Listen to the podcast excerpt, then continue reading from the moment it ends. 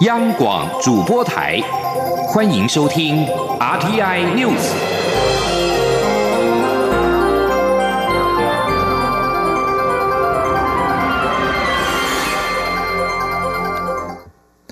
各位好，我是主播王玉伟，欢迎收听这节央广主播台提供给您的 RTI News 新闻。首先带您关注。蔡英文总统今天接见美国联邦众议院科学、太空及科技委员会主席江生等四位美国众议员。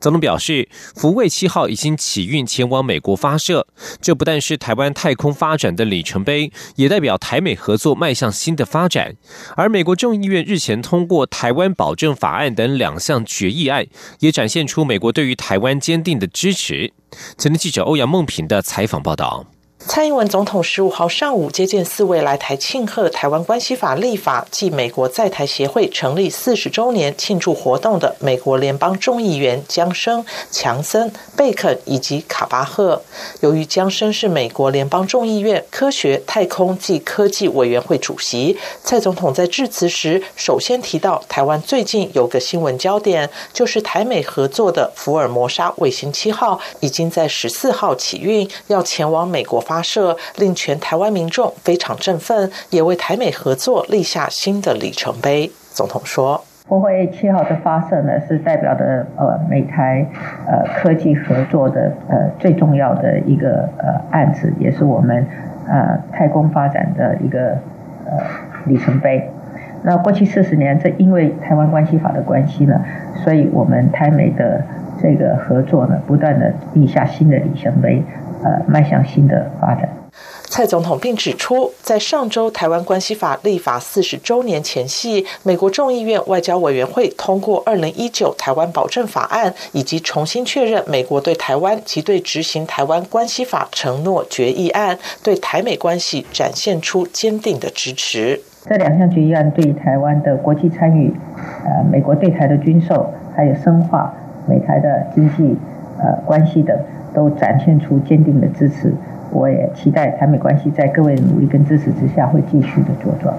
蔡总统也借这个机会感谢在座议员在美国国会大力支持有台法案及决议案，一起强化台美关系。尤其是在去年联名致函世界卫生组织干事长，支持台湾参与世界卫生大会，他要代表台湾人民表达谢意。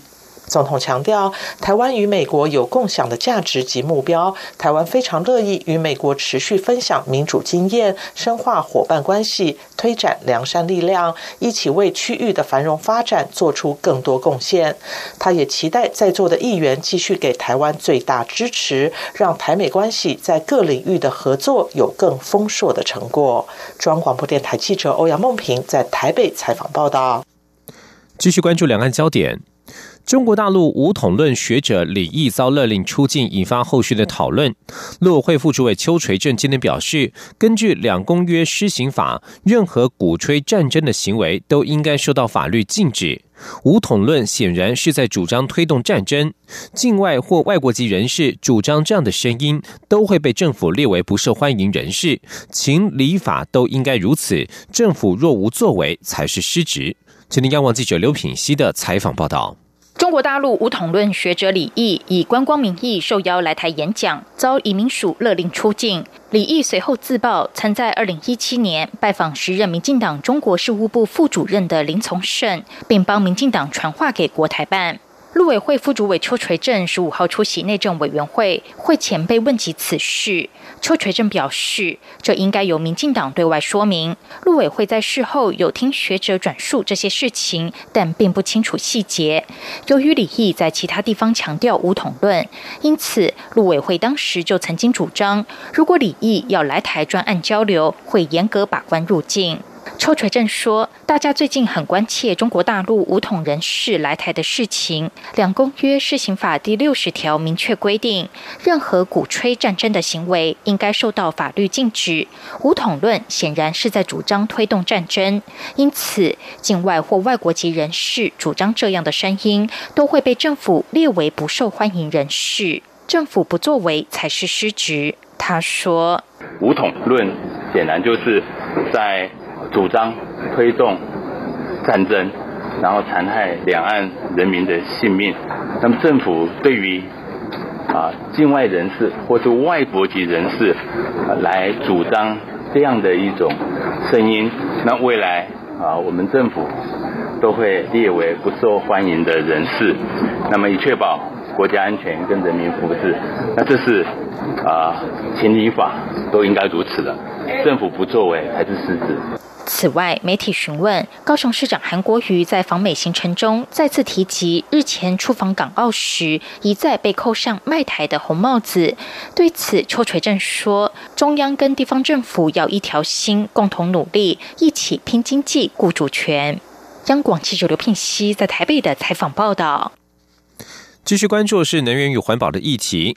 台中火力发电厂放流废水，经台中市政府环境保护局一年内三次采样检测不合格。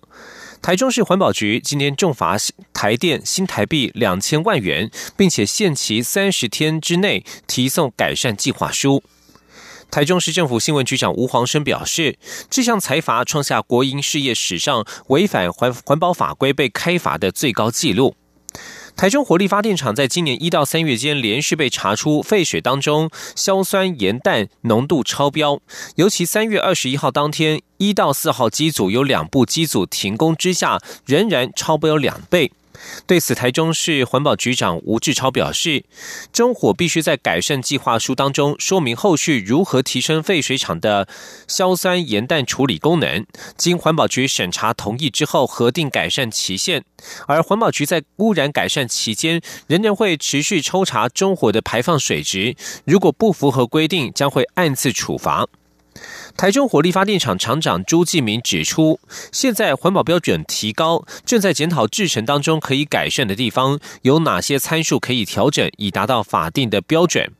而经济部长沈荣金上午在立法院受访时回应，会持续沟通，目前先由台电处理，如果有需要，他也不排除会出面来沟通。即将将转到立法院。立法院未环委员会今天审查劳工退休金条例部分条文修正草案，包括自营作业者、实际从事劳务的雇主等，如果自提每个月百分之六退休金到个人专户，可不计入所得税、课税等，皆初审通过。不过，国民党立委赖世宝所提的开放劳退新制劳工自行选择投资平台的部分，则保留择期再审。前天记者杨文军的采访报道。立法院卫环委员会十五号审查劳工退休金条例部分条文修正草案。由于过去劳工自提每月百分之六的退休金到个人专户，可不计入所得税课税，但执行业务所得自愿提缴退休金者，无法享有税负优惠。为鼓励不适用劳动基准法工作者及早为退休做准备，劳动部将条文扩大至自营作业者、实际从事劳务的雇主等，也可适用税负优惠。此条文初审通过，轮值招委国民党立委徐志荣说：“各位还有其他意见吗？没有的话，我们第十四条我们就照行政院提案的通过。”另外，初审通过的条文还包括明定劳保局对雇主未缴纳退休金或滞纳金，将优于普通债权受债偿；雇主未缴纳退休金或滞纳金，将公布事业单位名称及负责人姓名。同时，也将加重雇主积欠退休金和资遣费罚则，由现行两万到十五万元提高至三十万到一百五十万元等。不过，国民党立委赖世宝所提的开放劳退新制劳工自行选。选择投资平台的部分，劳动部认为劳工对自负盈亏的概念未达共识，反对比例高达六成，因此主席宣布保留择期再审。此外，徐志荣也提案删除劳退新制资遣费上限六个月，劳动部认为还需要审慎研议。与会委员也担忧对救治劳工不公平，此条文也保留送党团协商。中央广播电台记者杨文君台北采访报道。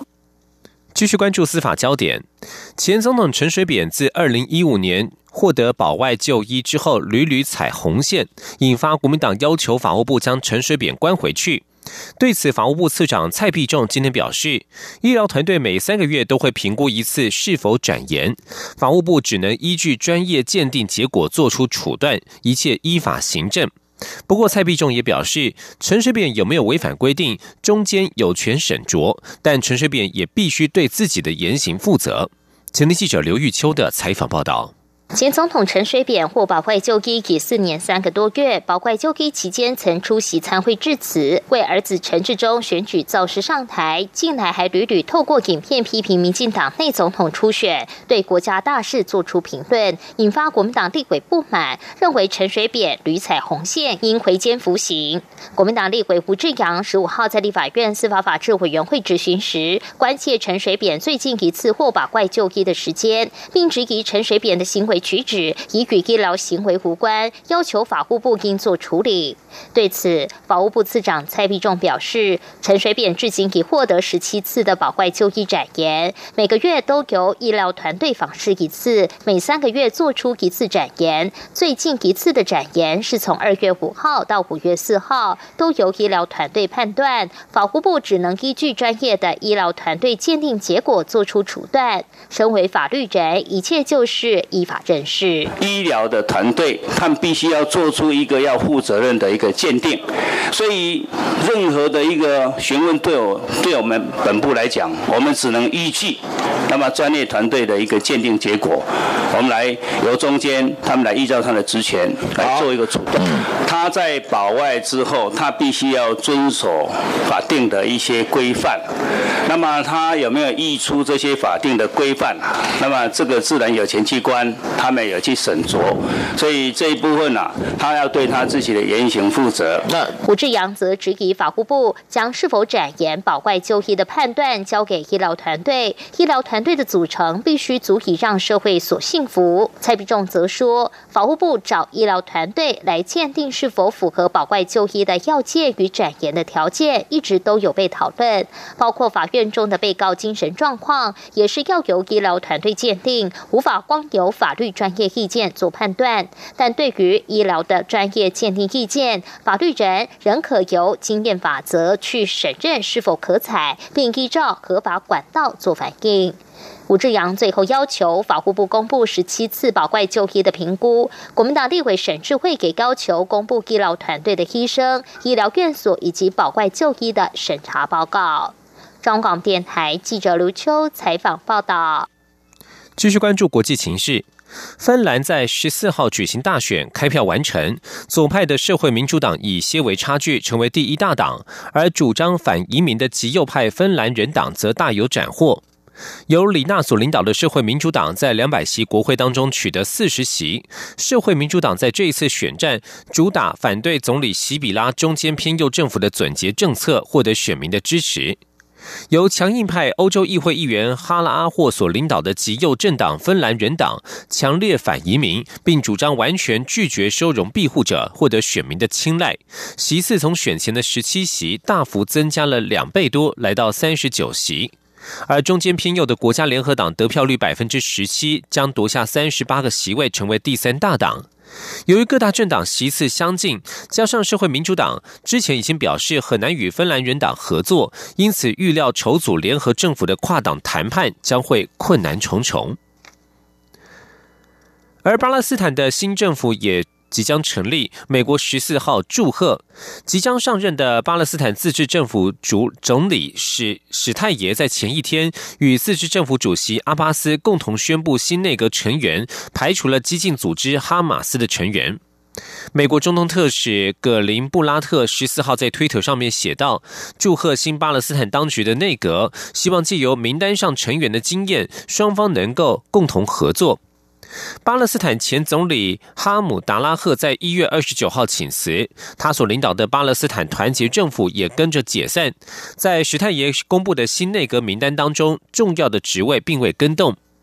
今年八十四岁，自二零零五年以来一直在位的阿巴斯，仍是巴勒斯坦自治政府的真正决策者。分析家指出，新内阁进一步孤立哈马斯。哈马斯谴责阿巴斯撤换团结政府的做法，目的是试图将哈马斯边缘化，以及将哈马斯赶出巴勒斯坦政治圈。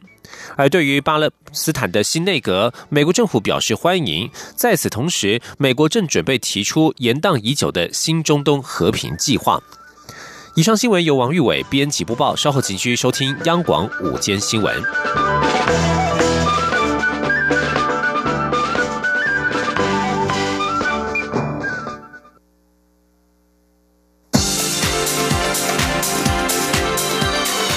这里是中央广播电台台湾之音，欢迎继续收听新闻。欢迎继续收听新闻，我是陈怡君。立法院经济财政内政委员会今天联席审查国民党立委所提出的自由贸易经济特区特别条例草案。国发会副主委郑珍茂引述世界银行报告指出，自由贸易经济特区对于经济成长没有太大帮助，而且基于时空环境不同、当前产业特性、持续改善台湾经济政策等考量，各种自由经济概念应该要全国一体适用，不应只聚焦在高雄市。记者谢嘉欣的报道。高雄市长韩国瑜提出重推自由贸易经济特区后，国民党立法院党团大力推动相关的特别条例草案。立法院经济财政内政委员会十五号联席审查此案，国发会副主委郑珍茂受访时强调，支持自由经济的概念，但范围不应局限在单一县市，应全国适用。且根据世界银行的研究报告，设立这类特区对于振兴经济其实没有什么帮助。他说：“现在全世界很多做经济特区的，大部分都是新兴市场的国家。那根据他们的研就就是说，做了这个经济特区之后，对那个国家的经济成长率。并没有这个提振的一个效果。每个国家经济表现还是要看那个国家自己的经济的特色跟经济的政策。所以推经济特区来讲，对提振经济没有太多的一个效果。郑珍茂重申，考量当前时空环境已然不同，产业特性、持续改善台湾经济政策等考量，自由经济概念不应只聚焦在高雄市，且过去推自经区出现的争议，目前尚未完全解决。不会推了这个特区就能解决问题，但若国会通过此案，国发会也会配合办理。经济部长沈荣金则表示，此案牵涉到上位政策以及各部会条例能否通过，要尊重国会。一旦通过，经济部仅是执行机关，负责进入特区的资格审查工作。草案内容中涉及到的金融服务、教育创新、农业价值、国际健康等相关的法规松绑，没有一项是与经济部有关，还是要回归到其他主责部会。中央广播电台记者谢嘉欣采访报道。台湾国内的保险业资金越来越多，截至今年一月底，已经达到新台币二十四兆多，而且平均每年还以三点五兆的速度新增。由于资产规模越来越大，保险业的净值比要达到百分之五点五的平均门槛，相当具有挑战性。金管会主委顾立雄今天在立法院财政委员会被询时表示，金管会希望保险业不管资产规模大小，净值比都不要太低。特别如果需要向公众直接募资，也希望保险业透过净值比呈现其健全性。金管会近期就会针对保险业，如果要 IPO，定定新规定，会将净值比纳入规范。记者陈林信宏的报道。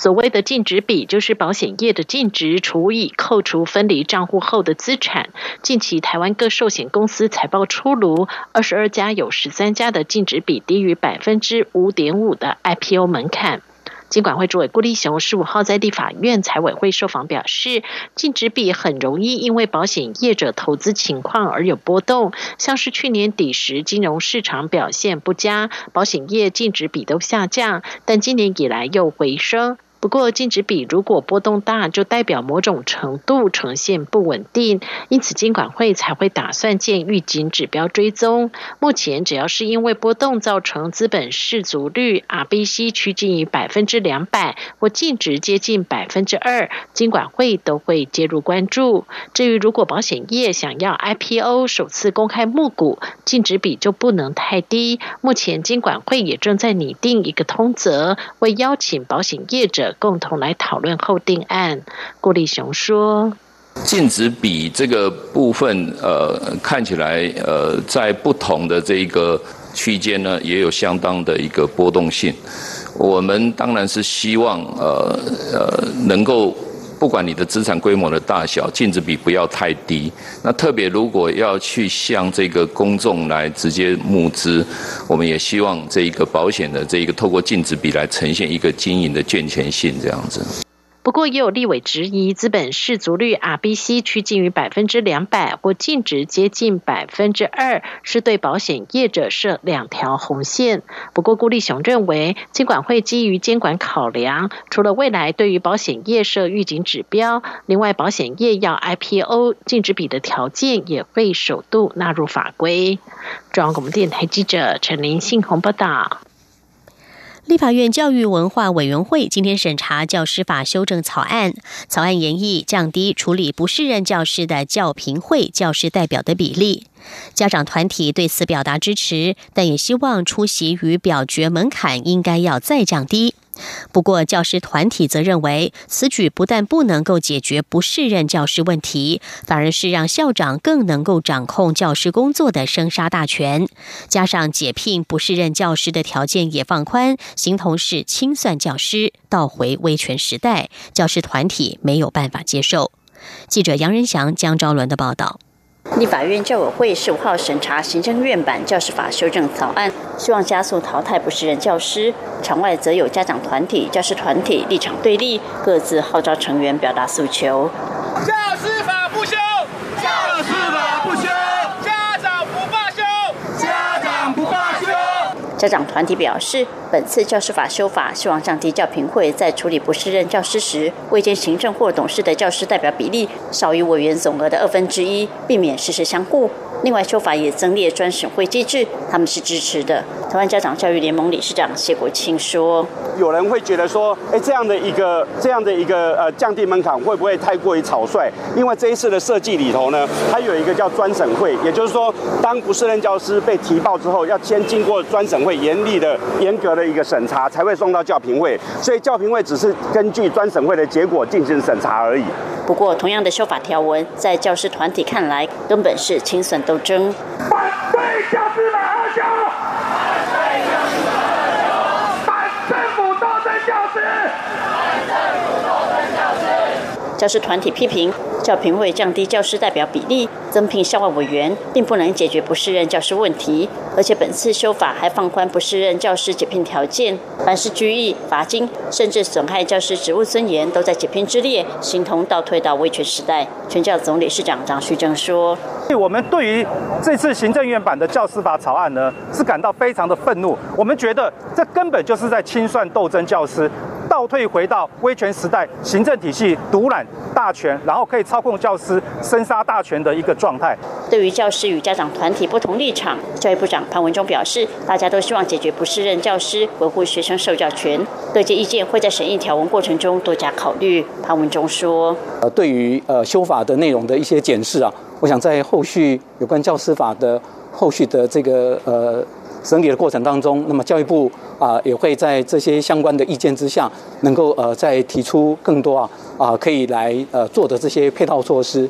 朝野立委对于原版教师法修正草案通过后，是否真能有效解决不适任教师，也有疑虑。柯志恩认为，条文中对于解聘教师条件过于严苛，和为教学不利的定义太过模糊。立委建议，教育部应该让不同团体有更多对话沟通，修法过程需更周延，才能避免衍生更多争议。中央广播电台记者杨仁祥、江昭伦台北采访报道。时代力量立委洪慈庸在今天举行记者会表示，他接到陈情，有游离辐射厂商的员工半年内有四名罹癌，其中三人病逝。洪慈庸在调查之后发现，这个厂商为了节省成本，不让员工佩戴侦测辐射量的配章，而且这个厂商十年前就已经被原能会开罚，之后却没有管制追踪。对此，袁能会表示，正与劳动部治安署密切合作，积极调查当中，将会全面稽查和预防。记者王威婷的报道。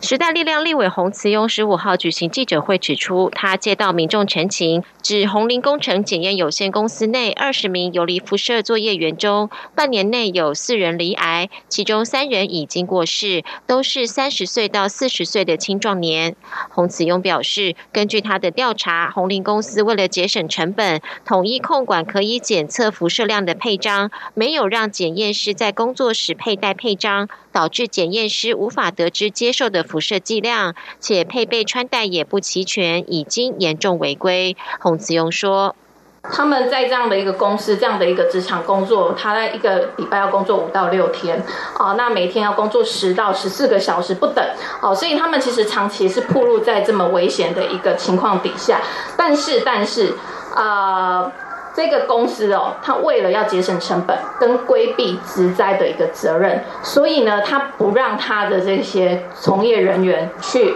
挂带这个配章。洪慈庸进一步指出。红林公司十年前就已经被原能会开罚，但之后原能会并没有继续追踪。他表示，扩大追踪核电厂游离辐射作业的承揽商，今年第一季一百一十六家厂商里，有七十九家没有建检资料。近五年两百零五家承揽商中，有百分之九十五的公司已经有多位员工身体出状况，原能会却没有处理。人能会主任秘书邵耀祖表示，目前正和劳动部治安署密切合作，若有新的市政会积极处理。邵耀祖表示，将考虑修订财罚标准，未来若员工健康异常，也考虑缩短公司的健检频率。那针对这个个案，红林公司的这个员工发生有这个白血病这个事情，呃，原能会和治安署在密切合作，也在积极调查中。那无论是核电厂的员工、医院的放射师，或者是这个所谓的灰外检测的业者，他们的辐射安全一向都是原能会所重视，也是我们所管制的重点。那原能会每年会针对高风险的辐射作业进行专案检查跟不定期的稽查。洪慈勇指出，依照现行的游离辐射防护法的规定，雇主没有妥善依照健康状况做工作安排，或是没有落实健康检查相关规定，罚则最多新台币二十到二十五万。他认为有调高的必要，且若事业单位有故意的情况，应该立刻扣照。中央广播电台记者王卫婷采访报道。继续关心国际消息。本月九号，有一架日本航空自卫队的 F 三五 A 战机从日本海岸的雷达上消失。美国之音报道，美国和日本正在动用大量资源，展开前所未有的大规模搜寻打捞行动，竭尽全力要在中国和俄罗斯之前找到这架战机的残骸。报道引述日经新闻指出，F 三五战机的机密一旦落入中国或是俄罗斯的手中，将有可能改变三国之间的空中力量平衡。美国投入了多年时间和金钱研发 F 三五战机，该战机可以通过雷达系统发现并且击落刚刚发射的弹道飞弹。接下来的几十年里，美国、日本、英国、澳洲和其他同盟国都将使用这款飞机。该机将有效对付来自中国、北韩和俄罗斯的飞弹威胁。美国总统川普的言行再度引发了争议。他十二号在推特上以“九一一”恐攻画面抨击民主党籍穆斯林联邦众议员欧马。白宫发言人桑德斯十四号否认川普的举动挑起暴力。欧玛是美国国会第一位穆斯林女性，她最近在洛杉矶美国伊斯兰关系委员会发表谈话，表示穆斯林长期以来一直生活在二等公民的不安之中。她并表示，九一一是恐攻，是某些人做了某些事，这种轻描淡写的说法引发美国保守派的不满。川普也加入了战局。他十二号在推特上以“九一一”恐攻画面回应欧马，并强调：“我们永远不会忘记。”截至十四号下午，川普的贴文有超过九百四十万人观看。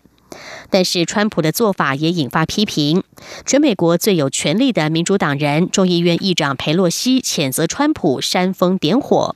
佩洛西表示，他已经要求当局必须保护欧马的安全，并要求川普要立即撤销这项连结。路透社与美国有线电视新闻网的报道，美国当局十四号表示，有好几个龙卷风在周末横扫了美国南部，造成包括三名孩童在内至少七人死亡。在此同时，一个携带强风与冰雹横扫各地的巨大风暴系统正开始影响东岸各州。气象学家罗斯表示，目前为止天气最不稳定的是在乔治亚州，之后佛州到纽约都将出现极端天气，可能会有大雨，以及速度达到每小时七十英里的强阵风，并可能会出现冰雹。以上 T I News 由陈义军编辑播报，谢谢收听，这里是中央广播电台台湾之音。